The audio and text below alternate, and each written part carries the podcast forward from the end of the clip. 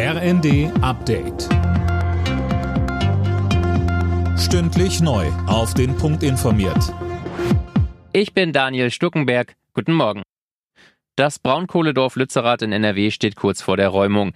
Die Polizei hatte den Schritt noch für diese Woche angekündigt. Heute geht es voraussichtlich los. Erste Barrikaden haben die Beamten nach eigenen Angaben schon geräumt. Es blieb dabei friedlich. In Lützerath stehen sich jeweils mehrere hundert Klimaaktivisten und Polizisten aus ganz Deutschland gegenüber.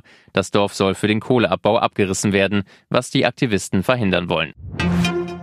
Im Bochumer Stadtteil Linden ist gestern Abend ein Mehrfamilienhaus komplett eingestürzt. Ein Mensch kam dabei ums Leben. Ob es weitere Todesopfer gibt, ist noch unklar. Johannes Schmidt mit ersten Informationen. Stundenlang hatten Rettungskräfte mit Spürhunden in dem riesigen Trümmerfeld nach einer verschütteten Person gesucht.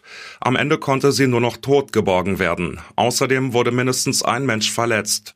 Ursache für den Einsturz des zweieinhalbstöckigen Wohnhauses war ersten Berichten zufolge eine Explosion. Wie es dazu kam, ist bisher noch völlig unklar. Möglicherweise war in der Nähe des Gebäudes Gas ausgetreten. Sollte Deutschland der Ukraine noch schwerere Waffen liefern als bisher, etwa Kampfpanzer?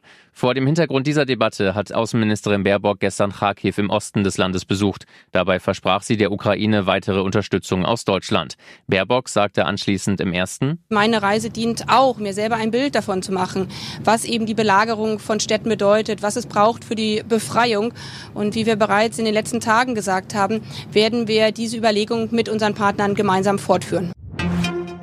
Heute Abend startet die Handball-WM in Polen und Schweden. Zum Auftakt treffen Rekordweltmeister Frankreich und Gastgeber Polen aufeinander. Das deutsche Team startet übermorgen gegen Asienmeister Katar ins Turnier. Weitere Vorrundengegner sind Serbien und Algerien. Alle Nachrichten auf rnd.de